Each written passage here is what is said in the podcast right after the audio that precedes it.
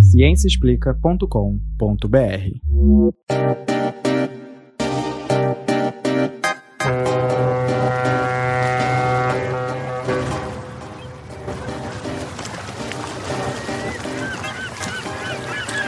Bem-vindos à ilha de Serendip. Aqui você vai descobrir coisas incríveis. Por puro acidente.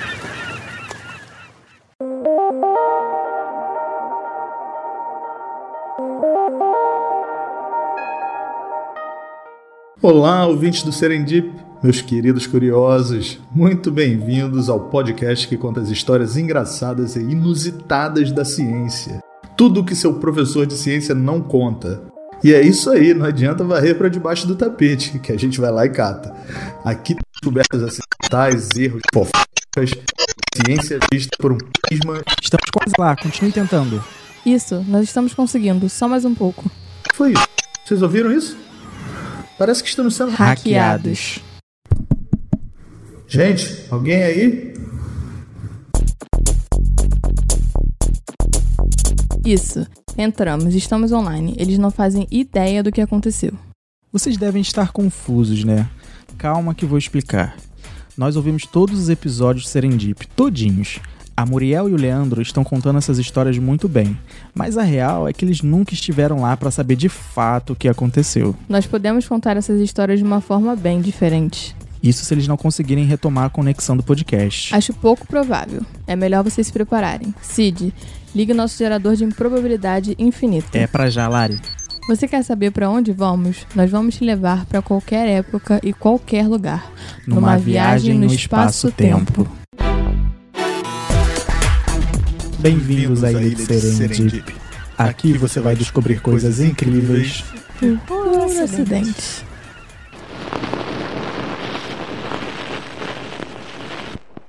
Hum, podemos começar com ela? Tem certeza? Já vamos começar com ela? Sim. As coordenadas para a Polônia. Nós vamos para o século XIX. Hoje nós vamos falar sobre uma cientista incrível, uma das pessoas mais talentosas que já viveu e talvez a maior cientista do século XX. Então, vamos começar? Olha, agora vai levar tempo, viu? Porque são tantos títulos, prêmios e descobertas que eu nem sei por onde começar. É, tempo é o que a gente mais tem, né? Sim. Para quem ainda não adivinhou, nós estamos viajando para conhecer Marie Curie, que apesar desse nome francês, não era francesa. Seu nome era Maria Salomea Sklodowska, e ela nasceu em Varsóvia, na Polônia, em 1867. Então, chegamos? Acho que sim. Nossa, tem bastante gente aqui, né? É verdade, ela é a filha mais nova e tem quatro irmãos. Eles também não parecem ter muito dinheiro. Tanto o pai quanto a mãe de Marie são professores. Vladislav, você pode ver as crianças, por favor, querido? Essa que está falando é a mãe de Marie, a Bronislawa. Ela é diretora de uma renomada escola para meninas, aqui em Varsóvia. Já estou indo, querida. Esse é o pai dela. Ele é professor de física e matemática, e eles vão influenciar bastante nas escolhas de Marie. Ô, filhinha, tudo bem? Mamãe está aqui. Calma, calma. Você ainda vai conquistar o mundo. Nesse momento, essa região da Polônia está sendo ocupada pela Rússia, fazendo parte do Império Russo. E os pais de Marie são muito nacionalistas. Eles defendem a Polônia, o ensino da cultura e da língua polonesa e investem muito dinheiro apoiando essa causa. Bom, os russos não queriam muito isso. Eles queriam impor a cultura deles, os métodos de ensino e tudo mais. Agora estamos em 1877. A Marie estuda na escola onde seus pais trabalham e tem uma educação muito boa. Ela parece seguir os passos dos pais e demonstra interesse em física e matemática. Só que essas disciplinas são proibidas em escolas polonesas por causa do domínio russo, e seu pai ensina o básico para que ela tenha uma formação científica decente usando alguns instrumentos de laboratório que ele trouxe para casa.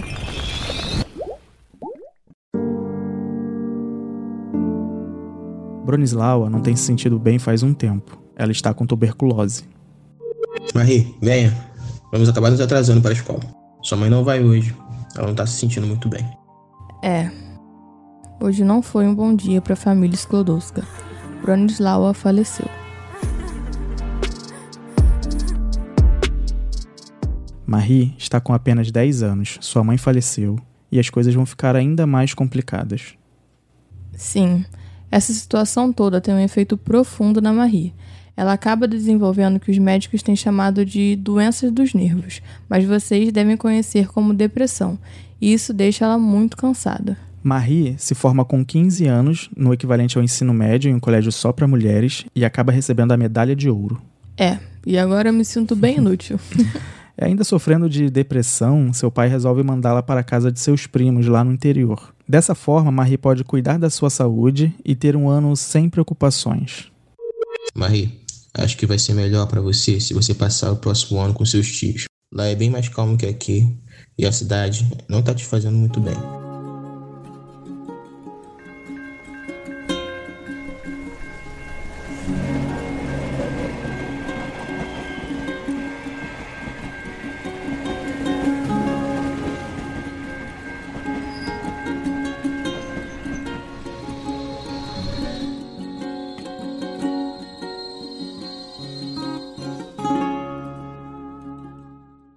Ela tem se sentido bem melhor agora e volta para casa do pai. Mesmo com as dificuldades, Marie não quer parar de estudar. Ela pretende ir para a universidade. E embora seja uma excelente aluna, a Universidade de Varsóvia só pode ser frequentada por homens. O governo russo não permite mulheres. Ai, que idiota isso, né? Imagina se eles soubessem tudo que ela ainda vai fazer. Sim, né? E o governo também não permite o ensino de disciplinas relacionadas à Polônia, tipo história do país, língua polonesa, esse tipo de coisas. Mas os poloneses não são bobos, não. Eles estão iniciando as universidades flutuantes. Ou universidades voadoras. Como também são chamadas. E não é nada mágico, nenhum castelo místico da Polônia que fica flutuando nas nuvens. Na verdade, essa universidade voadora é um grupo de intelectuais e professores poloneses que se juntam com alunos para oferecer cursos universitários de forma clandestina. Mas para se esconder do governo russo, eles ficam pulando de casa em casa, tudo em segredo. Qual é a senha? Pode entrar. Essa semana encontra na casa da Marie? Sim, é na casa dela. As aulas são espalhadas por toda a cidade, não tem um campus ou um prédio da universidade. Cada noite as aulas acontecem em uma casa diferente e eles vão trocando, daí o nome de Universidade Voadora. E a Marie estuda nessa universidade underground porque eles, obviamente, aceitam mulheres e homens sem discriminação. Mas isso não era o suficiente para ela, ela queria mais, ela queria estudar física, matemática, biologia.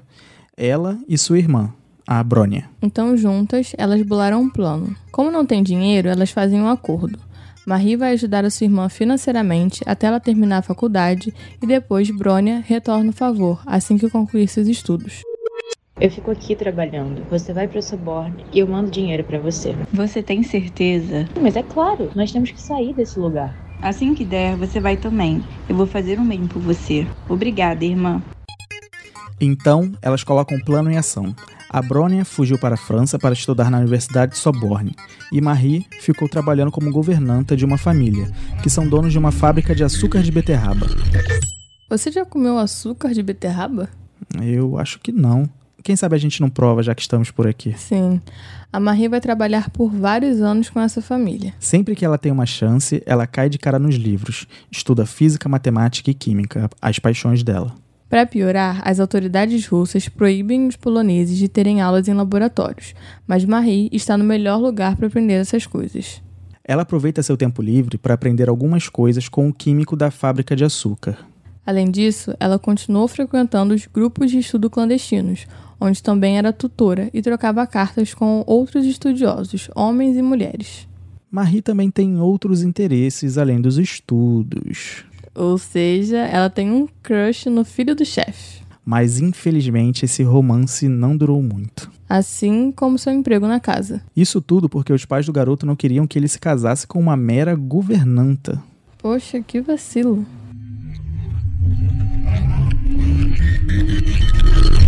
Chegamos no ano que Marie completa 24 anos, 1891.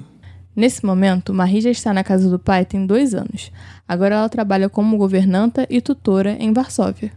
Enquanto isso, ela economiza tudo o que consegue para ir para a Universidade de Soborne. Bom, chegou o momento. Marie resolveu partir para Paris.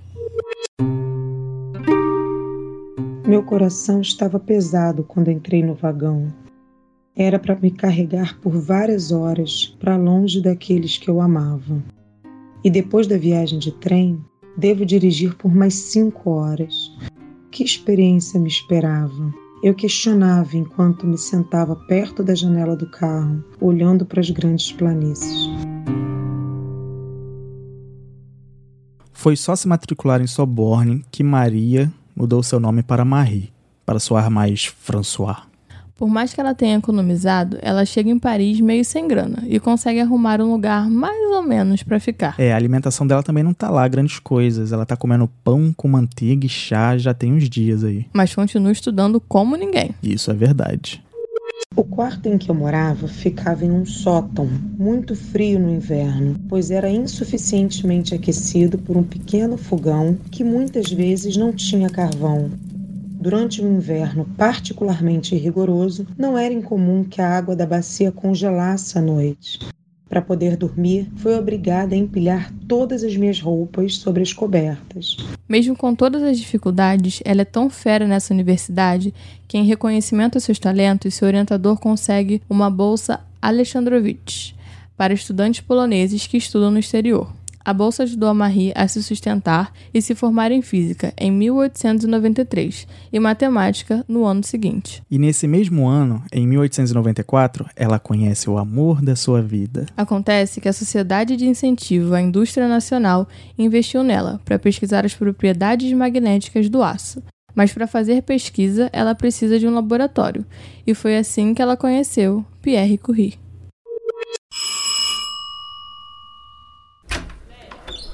Marie, entre, seja bem-vinda.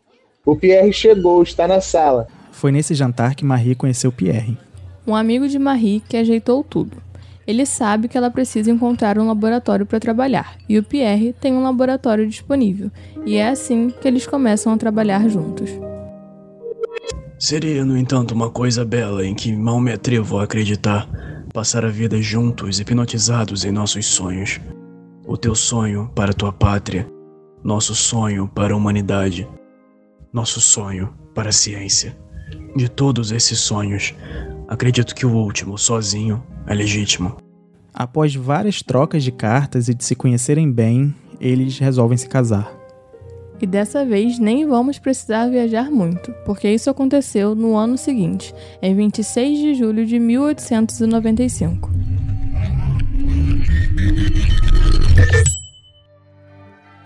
Ah, tá tudo tão bonito, simples e bonito. Só tem a família deles. Eles compraram bicicletas de presente de casamento. Que bonitinho.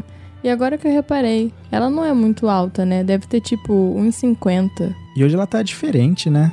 Sim, normalmente ela usa vestidos compridos e escuros.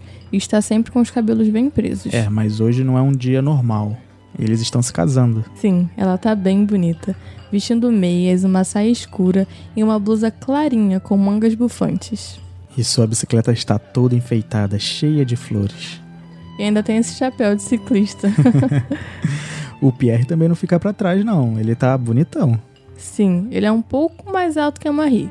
Magro e tem uma barba cheia, bem bonita. Deve ser para compensar a calvície. ele tá usando um terno claro e olhando para Marie com um olhar apaixonado. E aí, pessoal, é aqui que as coisas começam a ficar interessantes, porque os dois são uma dupla dinâmica, tipo a gente. Puxa saco. Bom, o Pierre Curie também é físico e trabalha com cristalografia e com o chamado efeito piezoelétrico. Leandro e Muriel já contaram que é cristalografia no episódio anterior. E até que eles contaram direitinho. Mas para os que caíram de paraquedas aqui, ou numa máquina do tempo, Cristalografia é um conjunto de técnicas que estuda como os átomos se arranjam em um cristal, que pode ser um cristal feito de proteína, por exemplo. Foi assim que o Linus Pauling descreveu a forma das proteínas. É isso aí. Se você quiser saber mais, dê duas voltas no Viratempo e escuta o episódio anterior sobre Linus Pauling, que tá tudo lá. Tá, mas vocês devem estar se perguntando o que é o efeito piezoelétrico que o Pierre Curie trabalha, né? Vamos deixar ele mesmo explicar. Efeito piezoelétrico significa que uma diferença no potencial elétrico é vista quando as tensões mecânicas são aplicadas em certos cristais, incluindo o quartzo. Traduzindo, Quando a gente aplica uma pressão em um material específico, tipo cristais, ele gera uma tensão, formando uma corrente elétrica. Então, esse efeito permite medir pressão, fazendo uma ponte entre grandezas mecânicas e elétricas. Hoje em dia, esses cristais são usados em microfones, aparelhos eletrônicos, relógios. Máquinas do tempo. Agora casada, Marie concilia as pesquisas científicas com os afazeres domésticos, algo não muito diferente do que fazia quando trabalhava como governanta. Ela decide adquirir uma permissão para ensinar ciências às jovens mulheres, enquanto continuava sua pesquisa, encomendada pela Sociedade de Incentivo à Indústria Nacional. Atualmente, tem dois cientistas que estão chamando a atenção na área da física: Wilhelm Röntgen e Henri Becquerel. O Röntgen descobriu o raio-x e o Leandro e Muriel também já falaram sobre isso na primeira temporada. O raio-x tinha sido descoberto no ano anterior, em 1894. Já o Henri Becquerel. Bom, ele é um cientista francês que vem estudando um fenômeno muito interessante, que daqui a um ano vai ser chamado de raios Becquerel. Algo muito parecido com o raio-x, só que emitido por urânio. O Becquerel usa minerais fluorescentes para estudar as propriedades do raio-x. Ele trabalha com o minério de urânio, o sulfato de uranil de potássio. Durante seus experimentos, ele pega essas pedras e coloca no sol por um tempo. Logo depois, ele põe esses minerais na frente de um filme fotográfico, dentro de uma caixa de papelão preto. Ele faz isso para que nenhuma outra luz entre em contato com o filme fotográfico. Becquerel achava que o urânio absorvia a energia do Sol e a emitia na forma de raio-x. Um dia, ele foi fazer esse mesmo experimento, mas estava nublado em Paris. Por alguma razão, Becquerel decidiu revelar suas chapas fotográficas de qualquer maneira. Para sua surpresa, as imagens eram fortes e nítidas, comprovando que o urânio emitia radiação sem uma fonte externa de energia, como o Sol. Isso deixou Marie e Pierre curiosíssimos. Quem não ficaria curioso também, né? Ainda mais com esse nome, raios Becquerel. Pois é, muita gente acha que Marie descobriu a radioatividade, mas na verdade ela deu nome ao fenômeno. É, quem descobriu a radioatividade pela primeira vez foi o Becquerel. E como o próprio nome indica, a radioatividade é o ato de emitir radiação. E radiação é energia. Energia emitida em forma de ondas e partículas. E alguns elementos emitem radiação de forma espontânea, porque o núcleo do átomo desses elementos é instável. E para se tornar mais estável, ele tem que liberar um pouquinho de energia. A radioatividade também pode ocorrer por intervenção humana, como é o caso da bomba atômica.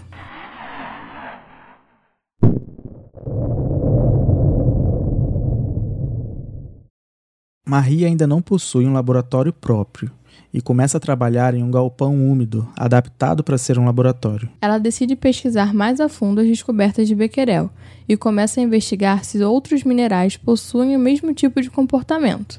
Agora ela testa um mineral rico em urânio, chamado pitblenda. Que nome estranho, hein? Pois é, esse nome é meio estranho mesmo, mas tem um nome mais atual, a uraninita. É desse mineral que vem a maioria do urânio do mundo. Mas esse urânio precisa ser enriquecido, quer dizer, precisa ser retirado da rocha. Ah, uraninita. Você sabe que o Brasil tem a quinta maior reserva de urânio no mundo? Estamos cheios de pitblenda por aí. Bom, Marie Curie descobriu que mesmo com o urânio removido, a uraninita continuava emitindo radiação, e os raios desse mineral eram mais fortes do que os emitidos pelo urânio puro. Isso quer dizer que tinha mais alguma coisa ali ajudando a radiação. E tinha. Ela já suspeitava que existiam outros elementos radioativos que ainda não tinham sido descobertos. A uraninita é composta por óxido de urânio e outras substâncias que também são radioativas. O que é aquilo ali? Onde? Em cima da mesa tem um cano longo ligado a um cilindro em cima de um banquinho. Aquilo ali é o eletrômetro piezoelétrico. Então foi esse o equipamento que o Pierre inventou há um tempo atrás para medir as cargas muito pequenas? É, isso mesmo, é isso que permite que eles meçam a radioatividade. Esse equipamento ele detecta correntes elétricas no ar junto com um cristal de quartzo. Com isso, eles conseguem medir a radioatividade com uma precisão incrível. 1897. Você viu que a Marie está mais animada, com uma pele bonita? Vocês já sabem qual vai ser o nome? Irene. Ela, tá, grávida. Os novos papais já começam com ajuda. O Eugênio, pai do Pierre, veio morar com a família depois que sua esposa faleceu. É, e isso vai ser uma grande ajuda para eles. Principalmente para Marie, que vai conseguir continuar se dedicando às pesquisas de radioatividade. Nesse ponto, Marie Curie já está definindo os conceitos de radioatividade, pelo menos em suas ideias. Os raios urânicos foram frequentemente chamados raios de Becquerel. Pode-se generalizar esse nome, aplicando não apenas aos raios urânicos, mas também aos raios tóricos e a todas as radiações semelhantes. Chamarei de radioativas as substâncias que emitem raios de Becquerel. O nome de hiperfosforescência que foi proposto para o fenômeno parece me dar uma falsa ideia da sua natureza. 1898. Lembram que a uraninita é composto por diversos elementos e que a Marie está suspeitando que existem outros elementos radioativos? Então, eles começam a separar a uraninita em diferentes compostos, aplicando uma nova técnica de análise química. Usando novamente o eletrômetro do Pierre nessas frações que eles estão separando, a Marie analisa qual elemento é o que mais emite radioatividade. E foram meses e meses de trabalho intenso. Até que os Curie identificam duas frações que se mostraram radioativas. Uma contém uma maior parte de bismuto e a outra contém bário. Mas o estranho é que eles sabem que esses dois compostos eles não são radioativos. Então, algo novo e desconhecido deve estar junto dessas frações para que elas emitam radioatividade. O que Marie e Pierre Curie descobrem é um novo elemento encontrado na fração de bismuto. Eles publicam os resultados e chamam esse novo elemento de polônio, como uma forma de homenagear o país natal da Marie. Ah, polônio, Polônia. Faz sentido. Faz, né? Eu achei essa homenagem bem bonita. Sim, e agora eles estão trabalhando na fração de bário. Eles também suspeitam que existe um novo elemento nessa amostra. Não faz nem seis meses que eles descobriram o polônio e já estão publicando os dados da pesquisa com o bário. Nossa, eles isolaram um novo elemento na fração de bário tão rápido. E chamaram de rádio, que vem do latim. Irradiar.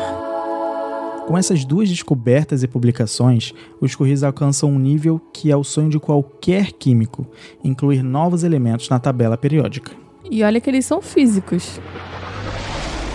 Para onde nós estamos viajando dessa vez? Estamos indo para 1903 e muitas coisas vão acontecer nesse ano. Vamos lá? Calma aí. Nossa, estamos na Universidade Soborne, não é? Ela é linda. Essas são as novas instalações da universidade, a nova Soborne. Esse pátio é enorme e tem várias estátuas na parede, com essas colunas expostas e portais arredondados. Parece até um palácio acadêmico. Um sonho de qualquer cientista. A Marie acabou de defender sua tese de doutorado aqui, não foi? Recherche sur les substances radioactives. Que em português quer dizer pesquisas em substâncias radioativas. Nossa, vocês têm noção de que a Marie acaba de se tornar a primeira mulher na França a obter um doutorado em física? Surreal. O trabalho dela é tão brilhante que já estão rolando alguns boatos de um prêmio Nobel em física. Mas parece que alguns membros da Academia Francesa de Ciências não estão gostando muito dessa ideia e querem que só o Pierre e o Becquerel sejam nomeados. Homens. Eles acham que ela é uma técnica de laboratório e que todas as ideias vêm do Pierre. Mas ele deixou bem claro para todos do comitê do Nobel que a Marie é o cérebro por trás dos experimentos. Estou falando para você. Foi Marie quem pensou as pesquisas e os experimentos sobre radioatividade, inclusive o nome. Eu te entendo, Pierre, mas vai ser difícil convencer o resto da comissão. Eles não querem incluir a Marie. E assim, os dois, Marie e Pierre, dividiram o Prêmio Nobel em Física de 1903 com Becquerel, pelas descobertas sobre a radioatividade. Em reconhecimento aos serviços extraordinários que prestaram por suas pesquisas conjuntas sobre os fenômenos de radiação descobertos pelo professor Henri Becquerel. Além de ser a primeira mulher a se formar doutora em física em Paris, Marie se torna a primeira mulher a ganhar o prêmio Nobel. E é apenas o primeiro Nobel dela, né? Porque não foi só um que ela ganhou. É, a gente vai chegar lá. No meio de toda essa confusão de descobertas e do Nobel, Marie engravidou. Mas. Infelizmente, ela teve um aborto. Será que é por isso que eles não vão à premiação do Nobel? É, pode ser. Eles estão bem abatidos ultimamente. Agora, um pouco mais recuperados, eles estão indo para Soborne, mas como professores titulares.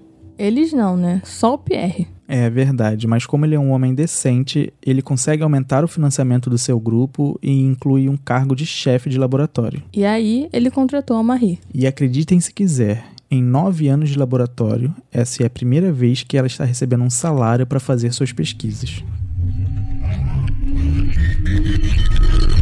Só agora, em 1905, é que Marie e Pierre estão indo receber o prêmio Nobel e dar a palestra de premiação. E eles têm mais uma integrante na família, a pequena Yves Curie, que está perto de fazer um ano. Este evento aumentou muito a divulgação do nosso trabalho. Por algum tempo não houve mais paz. Visitantes e demandas de palestras e artigos interrompiam nossos dias.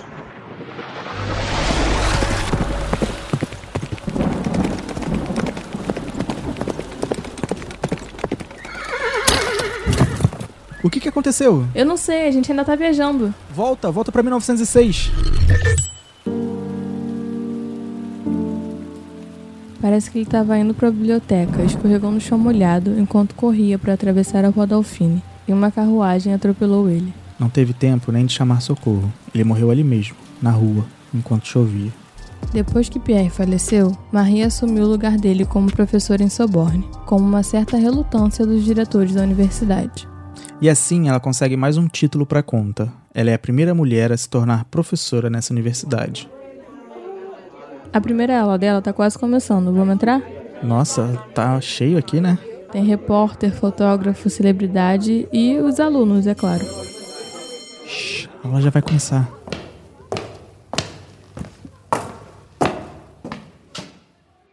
Quando se considera o progresso da física na última década, alguém fica surpreso com as mudanças que produziu em nossas ideias sobre eletricidade e sobre a matéria.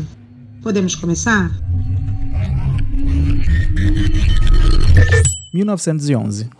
Olha só, Marie está sendo indicada para outro prêmio Nobel. Incrível! E dessa vez é na área de química. Em reconhecimento aos seus serviços para o avanço da química, pela descoberta dos elementos rádio e polônio, pelo isolamento do rádio e pelo estudo da natureza dos compostos desse notável elemento. Mas. Sempre tem um mais, né, pessoal? É, pois é. Um escândalo sobre a vida pessoal de Marie ameaça essa indicação para o Nobel. Temos que lembrar que Marie sempre foi vista como apenas uma técnica de laboratório e ajudante de Pierre, desde antes do primeiro Nobel, em 1903. E as coisas não mudaram muito em 1911. Mas acontece que a Marie está tendo um caso com um físico famoso, que inclusive já trabalhou com Einstein e que foi aluno do Pierre. É um cara chamado Paul Langevin. Um dos problemas, que já é um escândalo por si só, é que Marie é viúva e o Paul é bem mais novo que ela. Mas só isso? Não. Ele é casado e tem quatro filhos. Mas parece que o casamento é meio de fachada e ele ama mesmo é a Marie. Caraca, que bosta. É, e para melhorar a situação, os jornais de fofoca franceses conseguiram umas correspondências dos dois. Eita, Marie tá levando o exposed. Mas de onde que vieram essas cartas? Aí que tá, né? Da esposa do Langevin. Ela descobriu e vazou tudo para a imprensa. Agora estão começando a falar que eles já eram amantes desde a época que o Pierre estava vivo e que ele se matou por causa disso. Tá sendo horrível. Estão querendo até linchar a Marie. E algumas pessoas dos ambientes acadêmicos, que são ambientes patriarcais e machistas, aproveitaram essa fofoca e estão ameaçando o segundo prêmio Nobel dela. Que absurdo, né? Queria ver se fosse um homem no lugar dela. Aliás, quantos cientistas desses não devem ter amantes e ninguém fala nada? Dá licença, né? Felizmente, essas ameaças foram só ameaças mesmo e ela recebeu o segundo prêmio Nobel. Aliás, foi a primeira pessoa na história a receber dois prêmios Nobel. Com o tempo, a imprensa esqueceu essa história de afé e pararam de publicar sobre isso. Também, né, com dois Nobel no bolso, tem coisa mais importante para se falar do que um romance, né? Durante o discurso do prêmio Nobel, ela agradece ao Pierre e mostra a todos como ele foi importante para sua pesquisa. Mas ela também foi forte e independente e enfatizou que os resultados são fruto de uma pesquisa de autoria dela. 1912. Marie sofre de grande depressão e outros problemas de saúde. Ela é submetida a uma cirurgia no útero e no rim e passou meses se recuperando na casa de uma amiga, evitando a imprensa. 1914. Marie e Irene Curie vão à Primeira Guerra Mundial Elas adaptam máquinas de raio-x em ambulâncias e criam raio-x portáteis que podem ser levados para o fronte de batalha para serem usados em soldados feridos. 1921. Marie viaja pela primeira vez para os Estados Unidos e passa uma semana intensa de reuniões e encontros. 1926. Marie viaja ao Brasil. Ela visita o Instituto do Rádio, em Belo Horizonte, que é o primeiro hospital especializado na luta contra o câncer no Brasil, e algumas universidades em São Paulo e Rio de Janeiro. Ela também ajuda a mobilizar o movimento feminista no Brasil. 1934. Marie Corrêa morre aos 66 anos de anemia plástica, uma doença rara do sangue que geralmente é resultado da exposição a grandes quantidades de radiação. Infelizmente, os Curie não tinham ideia dos perigos inerentes à exposição a elementos radioativos. Na verdade, o Pierre carregava uma amostra de rádio no bolso, para que pudesse mostrar às pessoas como ele brilhava e emitia calor.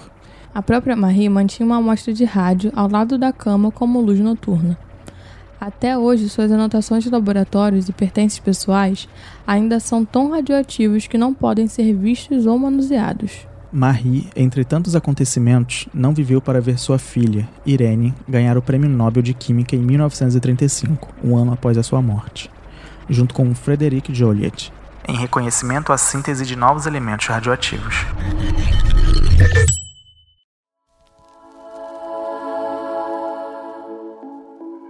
Oi, galera, eu sou o Sid Clay Lira. E eu sou Larissa Fabiano. E vocês acabaram de ouvir o primeiro episódio do novo formato do Serendip. Esperamos que vocês tenham gostado da história de hoje. E se você não segue a gente ainda, nosso Twitter é @podcastserendip. Aproveita e curte lá. Nós também estamos no Instagram, @podcastserendip. Esses são os canais oficiais do podcast. Espalhem para os amigos. Lembrando que esse podcast é uma produção em parceria com o site de divulgação científica Ciência Explica, também no Twitter como arroba Ciência Explica. Isso aí, e muito obrigado pela audiência de vocês. Nós queremos aproveitar para mandar um abraço para todas as pessoas que nos seguem no Twitter. Nós passamos a marca de 800 seguidores. Muito obrigado, pessoal. Este episódio foi produzido por Larissa Fabiano, Leandro Lobo e Sid Clay Lira, com colaboração da Mariana Fernandes e Luísa Toledo. A edição foi feita por Larissa Fabiano e Sid Clay Lira, e a ilustração da capa por Larissa Fabiano. Os personagens desse episódio foram interpretados por Juliane Barros, Ian Batista, Vivian Magalhães, Ana Carolina Oliveira, João Brandão, Vanessa Santos, Leonardo Fraga, Naoto Rocha e Glauber Araújo. Este episódio conta também com as músicas D.O.M. e Journey in the New World, de Twin Musical. Até, Até a, próxima, próxima pessoal. pessoal.